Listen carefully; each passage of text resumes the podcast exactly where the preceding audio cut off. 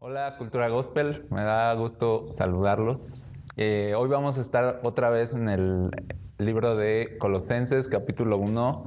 Vamos en el verso 7 y vamos a ir aprendiendo algunas cosas acerca de la visión de Cultura Gospel como iglesia.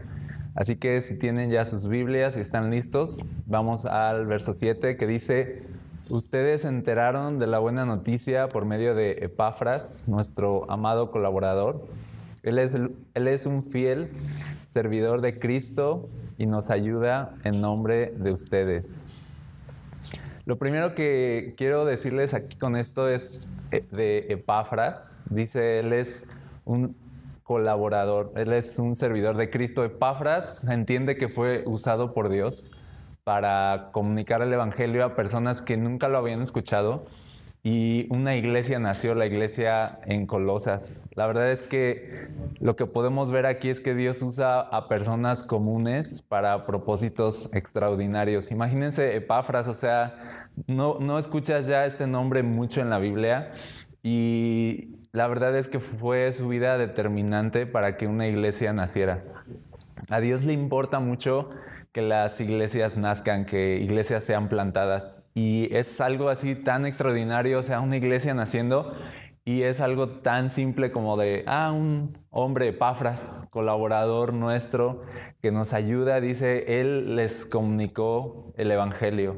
Cuando personas comunes comunican el Evangelio, la verdad cosas grandes pueden pasar. No importa quién seas, tú comunicas el Evangelio y cosas grandes pasan es lo que dice la Biblia, que es nosotros somos como vasijas de barro, pero llevamos un evangelio, un tesoro dentro y la verdad es que nuestro servicio entonces a Dios, lo que hacemos en nombre de Cristo importa muchísimo.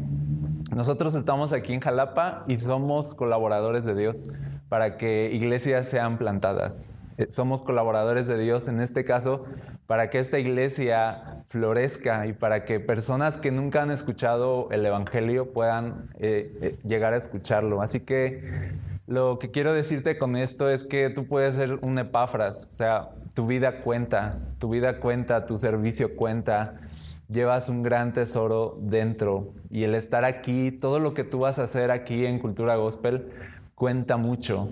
Eres un colaborador de Dios para extender el Evangelio. Y ahora observen esto que, les, que dice, verso 7 dice, ustedes se enteraron de la buena noticia por medio de Pafras, nuestro amado colaborador. Él es un fiel servidor de Cristo y nos ayuda en nombre de ustedes. Y, y vean el verso 8. Nos contó del amor por los demás que el Espíritu Santo les ha dado. Nos contó del amor que tienen ustedes. Antes de, ver, porque se ve que Pafras les, les, lleva un informe de lo que está ocurriendo, y hay algo que es bien, algo que se nota mucho es que una iglesia nueva empezó aquí, pero eran personas nuevas, o sea, eran personas de alguna forma que estaban naciendo en su fe en Cristo y que no tenían, como a veces hoy se ve, como que estamos a veces ya maleados y venimos como de, eh, las iglesias de pronto eh, son una fusión de personas entre que, gente que ya conoce el Evangelio y gente nueva. Pero lo bonito aquí es que eran personas nuevas que están llenas del Espíritu Santo y se aman. Y tú ves la pureza del Evangelio operando en personas nuevas y dices, eso es lo que buscamos como iglesia. No queremos, no estamos pensando en, en personas que ya conocen a Cristo, estamos pensando en personas que no conocen a Cristo. Este era el pensamiento de Pablo, que decía, yo no quiero ir y, predicar donde ya se predicó, sino quiero ir a, a, los campos donde no hay nada, donde todavía Cristo no ha sido anunciado. Y ese era su deseo. ¿Por qué? Porque cuando vamos a personas que no conocen a Cristo y nacen iglesias a través de ellos, la verdad es que se experimenta una pureza increíble. Como aquí que dice, se amaban y estaban llenos del Espíritu Santo. Entonces, ¿qué les contó Epafras? Eh, les contó, esta gente que está en esta iglesia se aman. Y esas son las historias que debe haber en la iglesia, esas son las cosas que se deben contar de nosotros, cuando digan, ¿qué, qué pasa en esa iglesia? Se aman.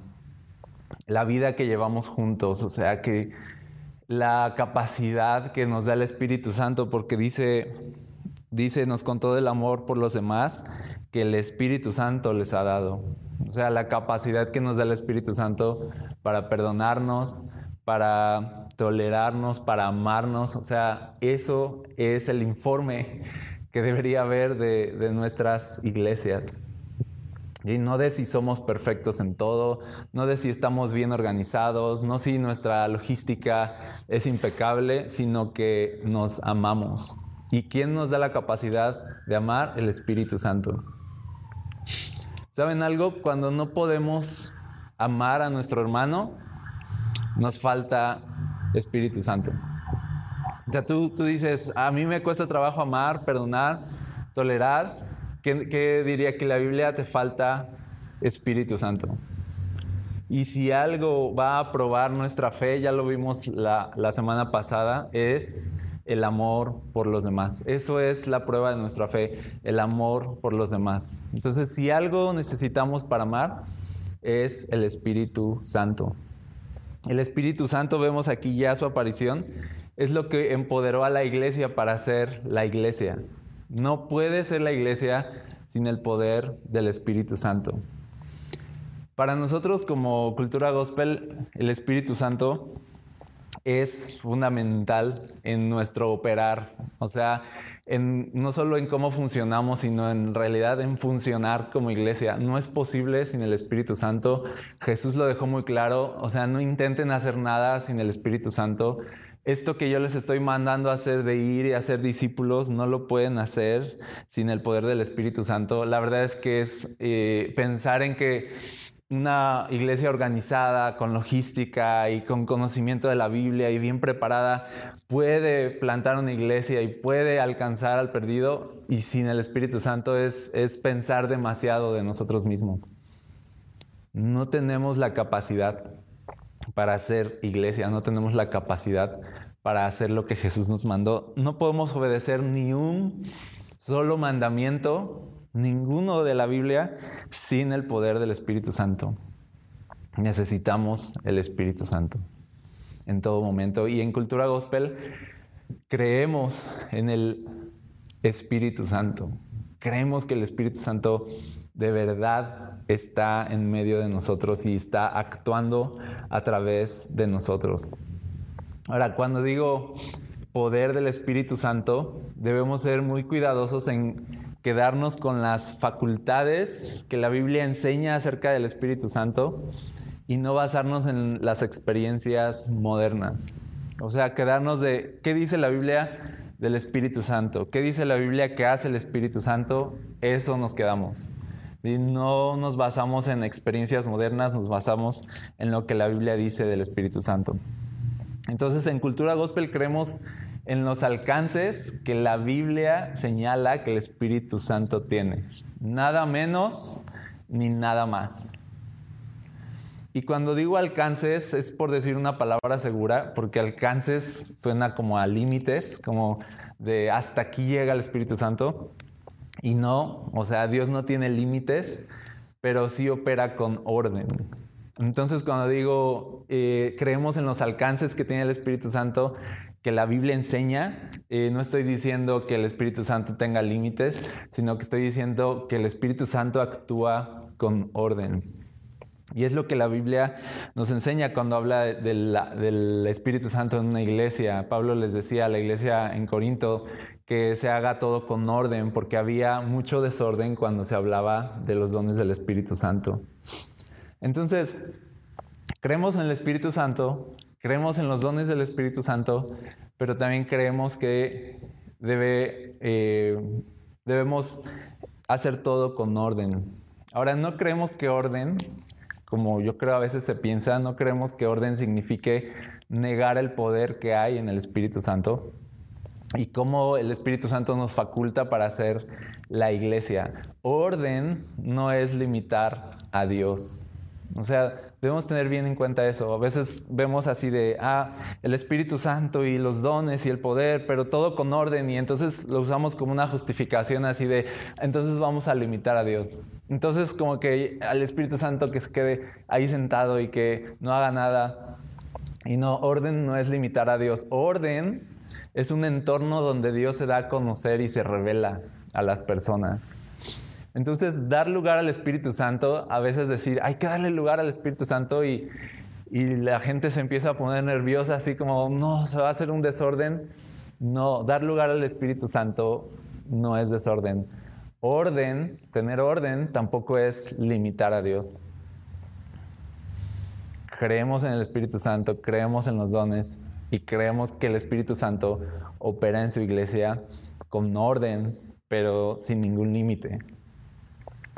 Y algunos escuchan poder del Espíritu Santo, entonces, y piensan en desorden, piensan en reuniones de locura donde la gente se espanta, piensan en manifestaciones que no testifican de Cristo y, no va por ahí. No estamos esperando eso.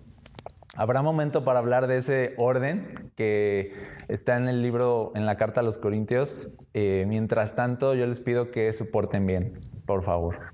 Ahorita no tengo tiempo para hablar de cómo vamos a movernos en orden. Pero cuando Pablo dice Espíritu Santo en la iglesia, fíjense, dice, nos contó del amor, verso 8, por los demás que el Espíritu Santo les ha dado. Cuando Pablo dice Espíritu Santo está diciendo así igual a amor. ¿sí? Y es ahí cuando Pablo mismo en su carta a la iglesia de Corinto, que era la iglesia en aquella época, por así decirlo, que más gracia había recibido de parte de Dios para moverse en los dones del Espíritu Santo, como sanidades, lenguas, milagros. Y de ese contexto viene el famosísimo 1 de Corintios 13 si hablo lenguas, si tengo el don de profecía, si poseo todo conocimiento y no tengo amor, nada soy. Entonces, no te puedes jactar de que el poder del Espíritu Santo está en tu vida si primero no eres capaz de amar a tu hermano. El amor es lo más importante.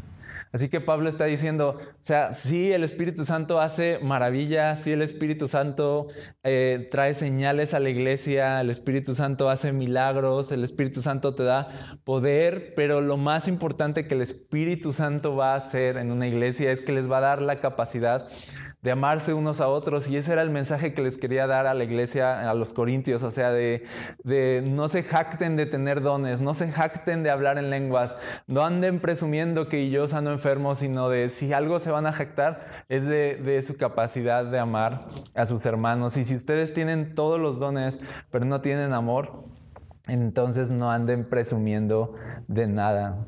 El amor es lo más importante. Y si ha de haber una manifestación espectacular en la iglesia, así de, ah, que Dios se manifieste así espectacularmente, ¿y cuál es esa manifestación? Dice aquí Epafras, esa manifestación es el amor. Me encanta lo simple que puede ser el Espíritu Santo en una persona, en una iglesia, que es simple como de está el poder de Dios en ti y puedo amar. O sea, es simple pero es poderoso porque tener la capacidad de amar a personas que no son tan fáciles de amar es solo posible con el Espíritu Santo llenando nuestras vidas.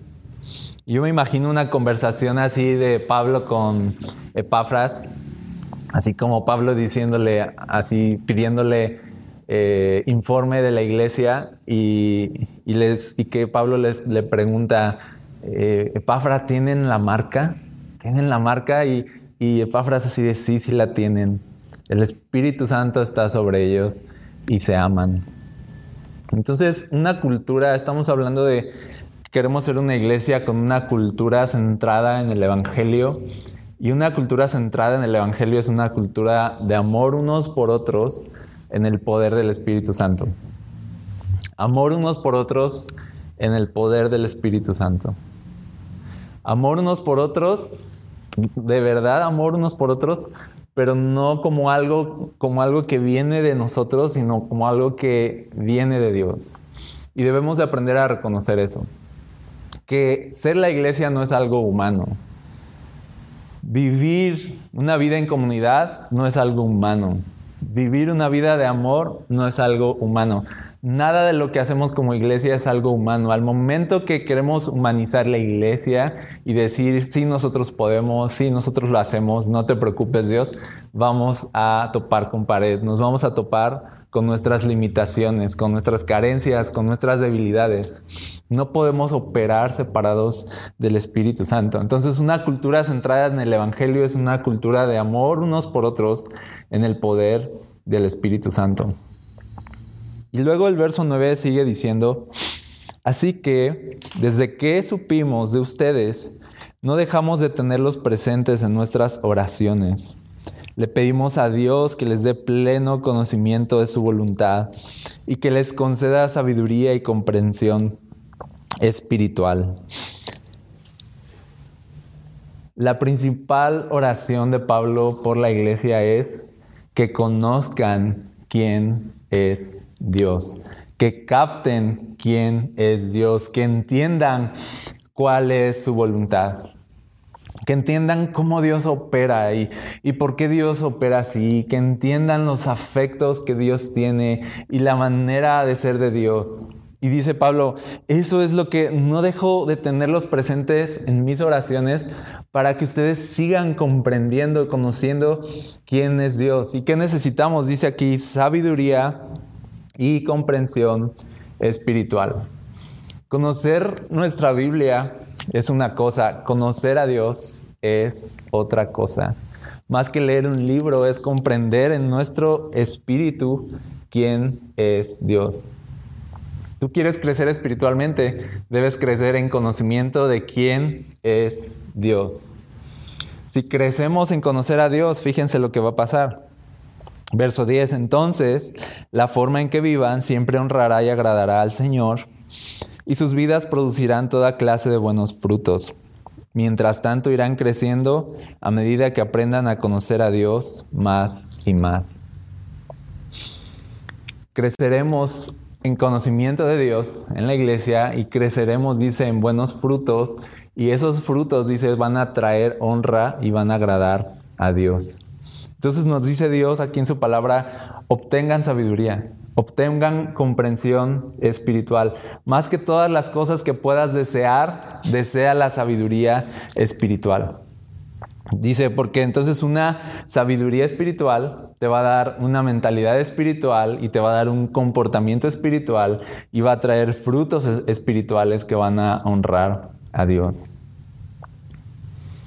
El libro de Santiago Dice, ¿quién de ustedes es sabio y entendido? Sabiduría y entendimiento. Dice, demuéstralo con su buena conducta y por medio de actos realizados con la humildad, humildad propia de la sabiduría.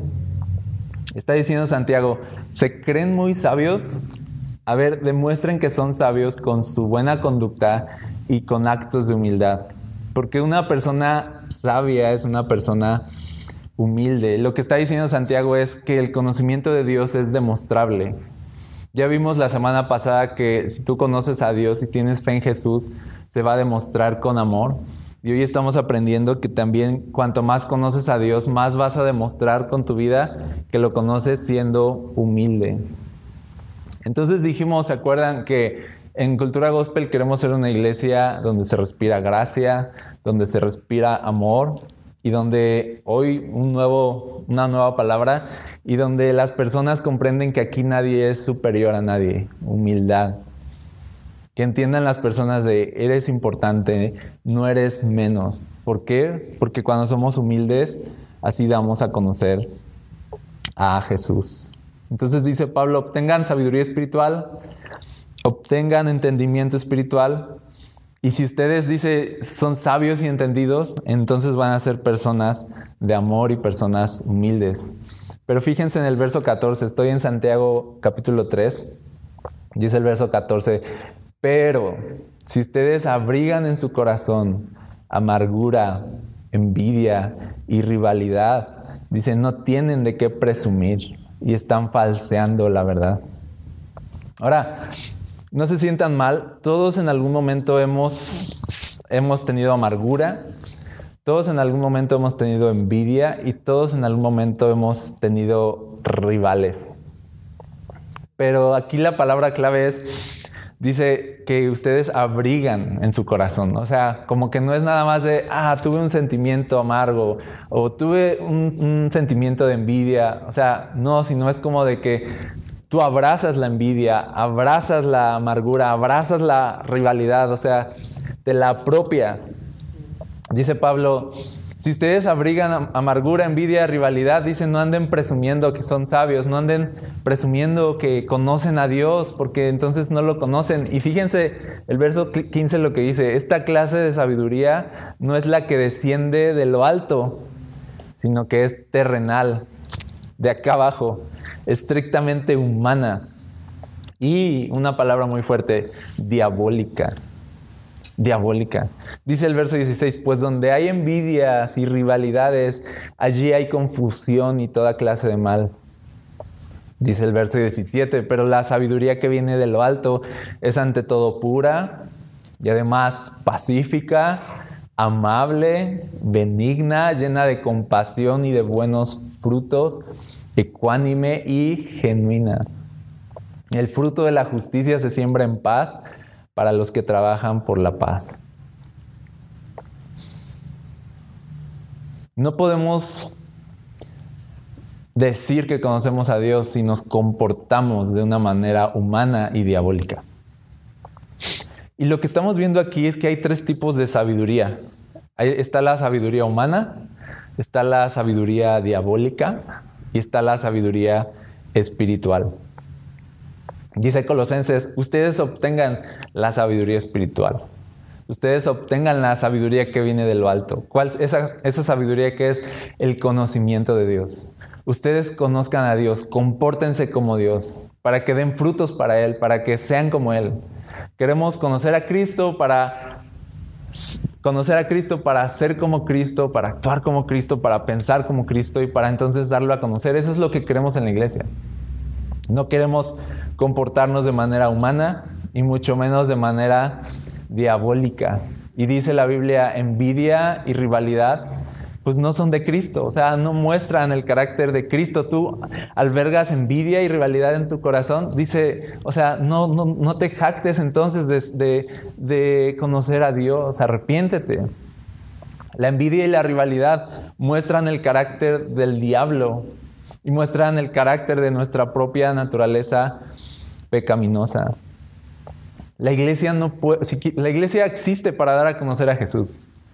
Por lo tanto, si algo debemos cuidar es actuar movidos por la sabiduría espiritual y el conocimiento de Dios y no actuar movidos por nuestro corazón o por el diablo. Entonces la Biblia nos enseña, podemos actuar movidos por nuestros impulsos humanos corruptos movidos por la influencia diabólica o movidos por el poder del Espíritu Santo, sabiduría espiritual. Y Pablo dice, oramos por ustedes para que siempre sean movidos por la sabiduría que viene de Dios, que viene de arriba, que viene de lo alto. No la sabiduría que viene del vientre, no la sabiduría que viene de los poderes de este mundo, sino la sabiduría que viene de lo alto. ¿Se dan cuenta? Sabiduría de acá abajo, humana, sabiduría de los poderes de este mundo, diabólica, pero dice, no, ustedes busquen la sabiduría que está por encima de todas las sabidurías, la sabiduría que viene de lo alto. Entonces, ¿qué te mueve? Pregúntate eso hoy. ¿Qué te mueve a ti? ¿Qué sabiduría te mueve a ti? ¿Recuerdas que Pedro actuó movido por Satanás? la sabiduría diabólica. ¿Recuerdas ese pasaje? ¿Y qué le dijo Jesús? Dice Mateo 16, 23. Jesús se dirigió a Pedro y le dijo, aléjate de mí, Satanás. Qué, fuerte eso. O sea, yo me hago pipí ahí. O sea, me estás llamando Satanás. O sea, soy tu amigo, ¿no? O sea, soy yo, soy yo, Pedro, ¿no? O sea, y Jesús le dice, Satanás, aléjate de mí. No sé cómo se sintió Pedro, pero eh, pobrecillo. Dice, aléjate de mí, Satanás. Representas una trampa peligrosa para mí. Fíjate qué impresionante, dice, ves las cosas solamente desde el punto de vista humano, no desde el punto de vista de Dios. La manera en que pensamos determina lo que hacemos. Y si algo quiere el diablo es que valoremos el punto de vista humano de aquí abajo por encima del punto de vista divino. Un ejemplo de esto es cómo ves a las personas. ¿Las ves desde el punto de vista humano o las ves como Dios las ve? Esa es una gran diferencia. A veces pienso que somos muy perezosos espiritualmente. O sea, es más fácil como de actuar humanamente y ya. Y simplemente eh, tener nuestros prejuicios hacia, las personas y pensar humanamente de ellas y sacar conclusiones humanas. O sea, eso es pereza. Eso es pereza, pero buscar la sabiduría espiritual, la que viene de lo alto. O sea, tú de verdad tienes que poner tu corazón en ello. Pienso que la sabiduría humana es, es más las maneras en que reaccionamos. Es como cuando actuamos de manera necia, sin pensar. Pero cuando buscamos la sabiduría que viene de lo alto, actuamos de acuerdo al carácter de Cristo. Cuando buscamos la sabiduría de lo alto, pensamos antes de hablar, nos quedamos callados. Y entonces es lo que la Biblia dice, esas son las personas sabias, las que no se enojan fácilmente, las que guardan sus palabras porque están no actuando de aquí, de lo que tienen a la mano. Lo que tenemos a la mano es la verdad basura, es algo corrupto, es la sabiduría humana. Los poderes de este mundo lo que van a hacer es impulsar esta sabiduría humana y decirnos así de tú estás bien, tú, tú estás bien, esta conclusión está bien, simplemente háblala, sácala, enójate, no es justo. Dice, esa sabiduría es humana, impulsada por el diablo, sabiduría diabólica.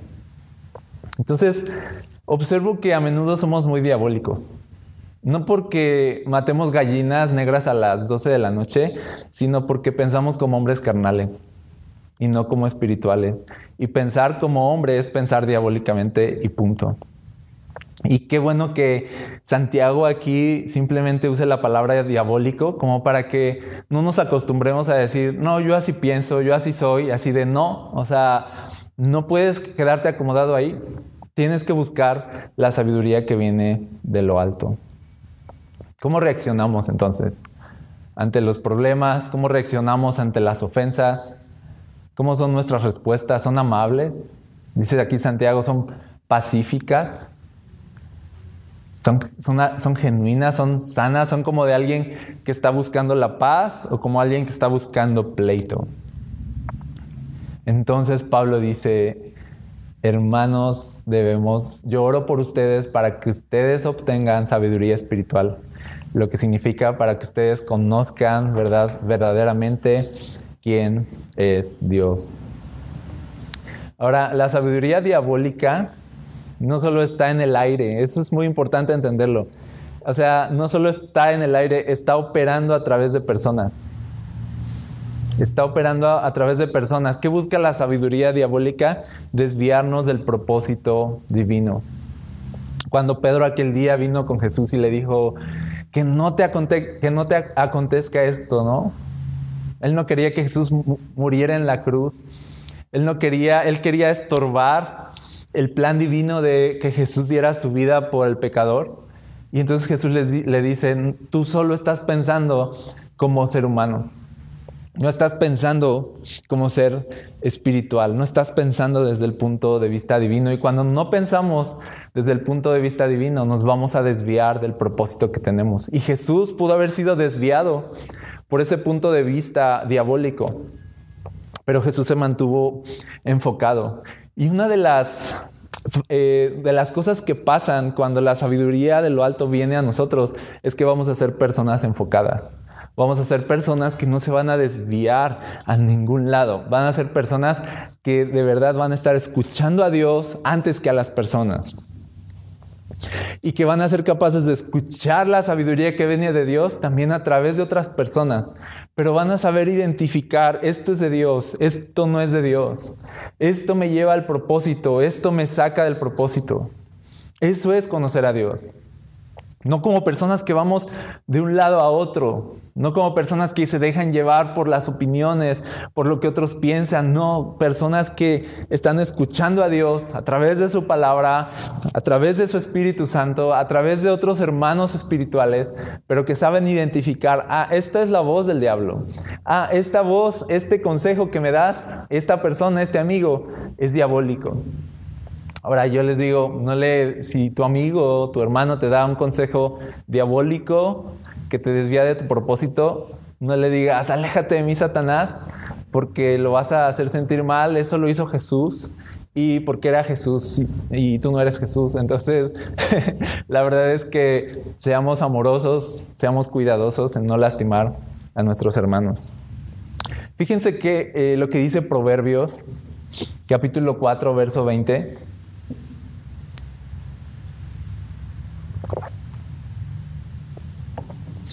Esto todos lo conocemos.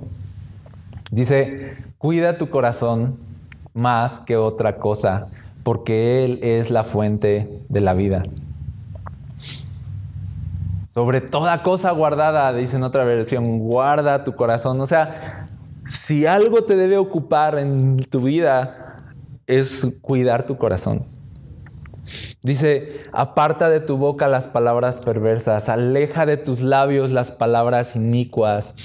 Y fíjate, me encanta el verso 25, dirige la mirada hacia adelante, fíjate en lo que tienes delante de tus ojos, piensa qué camino vas a seguir y plántate firme en todos tus caminos. Apártate del mal, no te desvíes ni a la derecha ni a la izquierda. Eso es sabiduría. Proverbios está hablando de sabiduría, sabiduría, obtén sabiduría, obtén sabiduría. Pablo dice, yo no he dejado de orar por ustedes para que tengan sabiduría espiritual, que conozcan a Dios. Y eso significa aquí en Proverbios que cuidamos nuestro corazón más que todas las cosas, que cuidamos de no irnos ni a la derecha ni a la izquierda, que ponemos la mirada en lo que está delante que nos hacemos un camino recto. La iglesia debe, debe de manifestar esa determinación. La iglesia debe de, manifestar ese enfoque, personas enfocadas en un propósito, enfocadas en una sola cosa, enfocadas en una sola misión, enfocadas en un solo nombre, enfocadas en una sola persona, en Jesús. Y nada nos desvíe de Él. Puestos los ojos en Jesús, recuerdan. Otro pasaje es este pongan la mirada en las cosas del cielo, no en las de la tierra. Enfóquense en el conocimiento espiritual, en la sabiduría espiritual. Iglesia, cultura gospel, necesitamos ser personas impregnadas de la sabiduría que viene de lo alto. Necesitamos aprender a comportarnos como sabios, no como necios. Necesitamos comportarnos como espirituales, no como carnales. Necesitamos comportarnos como Cristo, no como el diablo. No como el diablo. Y es bien fácil comportarnos como el diablo porque el diablo usa de nuestros deseos y de nuestra propia corrupción. No necesita el diablo convencernos mucho. O sea, simplemente toma de lo que somos nosotros, tiene, tiene lo suficiente el diablo para trabajar, para corrompernos completamente. Si queremos ser una iglesia sana, necesitamos comportarnos con sabiduría.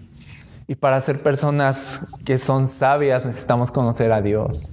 Y dice entonces, dice, le pedimos a Dios que les dé pleno conocimiento de su voluntad, que les conceda sabiduría y comprensión espiritual y dice, entonces, la forma en que vivan siempre honrará y agradará al Señor y sus vidas producirán toda clase de buenos frutos.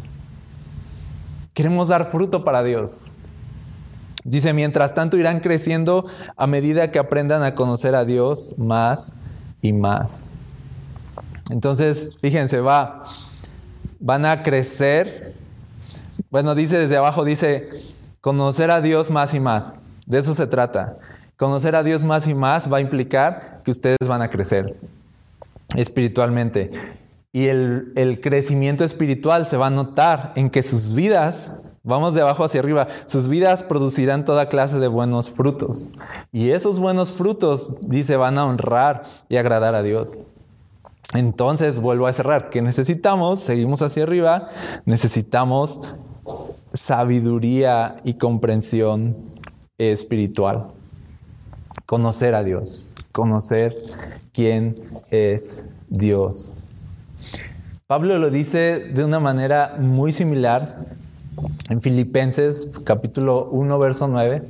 Fíjense, otra vez está orando Pablo por la iglesia y por eso digo, la oración de Pablo por la iglesia, si algo oraba Pablo por la iglesia es que te conozcan, que te conozcan, que te conozcan. Dice, le pido a Dios que el amor de ustedes desborde cada vez más y que sigan creciendo en conocimiento y entendimiento. Fíjense otra vez las dos cosas, amor y conocimiento de Dios. ¿Quieres crecer en conocimiento de Dios? Vas a crecer en amor. ¿No estás creciendo en amor? Entonces no estás creciendo en conocimiento de Dios. El conocimiento de Dios se manifiesta en amor, se manifiesta en humildad, se manifiesta en una vida de paz. Entonces dice Pablo, yo le pido a Dios que el amor de ustedes, o sea, sea algo desbordante. O sea, que haya cada vez más y más y más y más amor, que su amor no tenga límites y que sigan creciendo en conocimiento y entendimiento de quién es Dios. La vida cristiana se trata de crecer y crecer y crecer y crecer en conocimiento de Dios.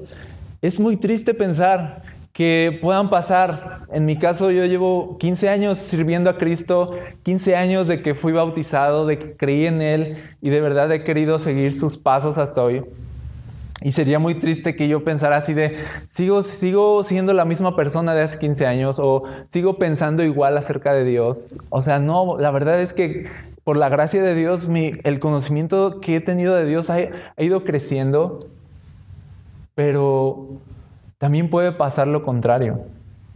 Puede pasar que entre más, entre comillas, ¿no? Más vas creciendo en el cristianismo o más años pasan, a veces más nos endurecemos y a veces menos capacidad de amar tenemos. Y eso no puede pasar. Dice Pablo aquí, yo le pido a Dios que su amor desborde cada vez más. O sea, no es como de, o sea, la vida cristiana es como que se está llenando el vaso y se está desbordando. Y se está desbordando y se está desbordando. Si nuestro vaso no se está desbordando, no estamos creciendo. ¿Y cómo se está desbordando nuestro vaso? Cuando estamos conociendo más y más a Dios y estamos amando más y más y más a las personas. Dice el verso 10, Quiero que entiendan lo que realmente importa, a fin de que lleven una vida pura e intachable hasta el día que Cristo vuelva. Que estén siempre llenos del fruto de la salvación. Es decir, y me encanta esta palabra, el carácter justo que Jesucristo produce en su vida. Y dice otra vez, porque esto traerá mucha gloria y alabanza a Dios. Queremos honrar a Dios, queremos adorar a Dios. No es nada más cantándole canciones. No es nada más como diciendo, ah, yo te adoro y confieso tu nombre. Es, es parte, es muy importante. Pero dice, ¿quieres dar mucha gloria y alabanza a Dios? Que el carácter de eh, justo de Cristo esté en tu vida. ¿Y cómo va a estar el carácter justo de Cristo en tu vida? Dice, conociendo más y más y más a Dios. Y si tú te quieres jactar de algo, dice Pablo a los colosenses, si tú te, perdón, Santiago dice, si tú te quieres jactar de algo, de que oh, yo soy muy cristiano y muy sabio, dice, demuéstralo con tu sabiduría, demuéstralo con tu humildad, demuéstralo con tu amor. Entonces en cultura gospel, lo que más nos importa es conocer a Jesús. Eso es lo que más nos importa, conocer a Jesús para darlo a conocer. No podemos dar a conocer a Jesús con palabras. No podemos dar a conocer a Jesús predicando nada más. También a través de nuestra vida. Necesitamos que Jesús de, de, verdad impregne nuestra vida, que esté en nuestro carácter, que esté en nuestros pensamientos, que esté en nuestra manera de operar. Necesitamos ser más como Jesús, menos, menos carnales, menos diabólicos, más espirituales, más como Jesús. Sí, entonces, ¿cuál es el fruto del carácter justo de Dios? Ya lo hemos, lo hemos estado viendo, amor, sabiduría, humildad, paz.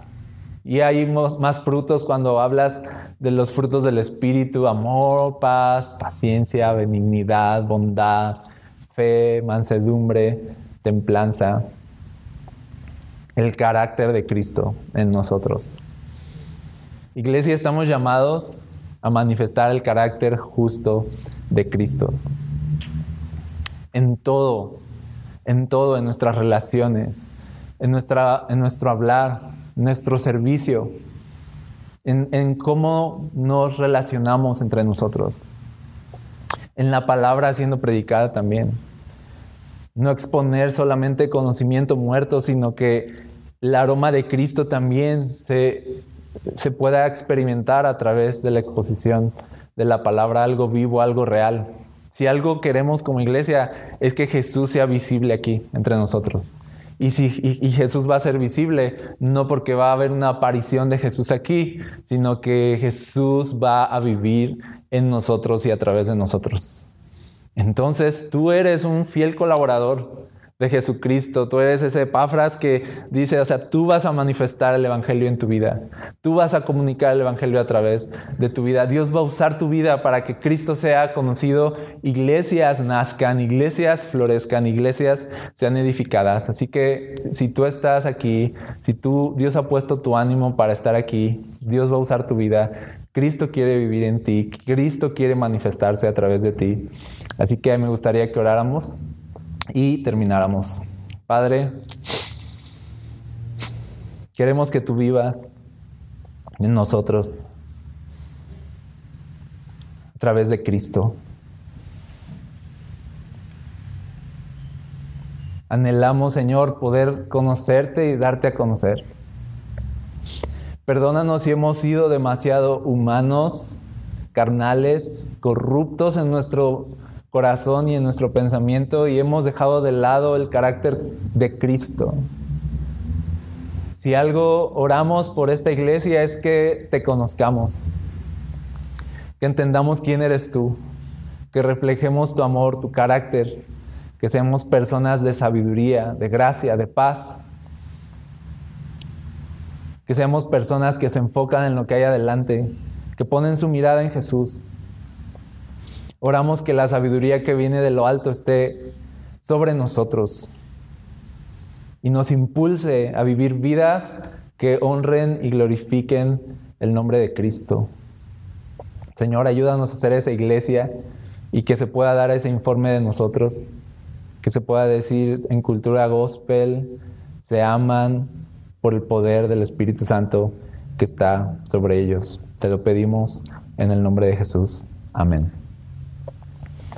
Bueno, Dios les bendiga. Nos vemos el próximo miércoles a la misma hora, 7:45. Y qué bueno que vinieron a pesar del clima, porque asumo a que como es Jalapa, está haciendo frío. Dios les bendiga mucho y nos vemos el domingo.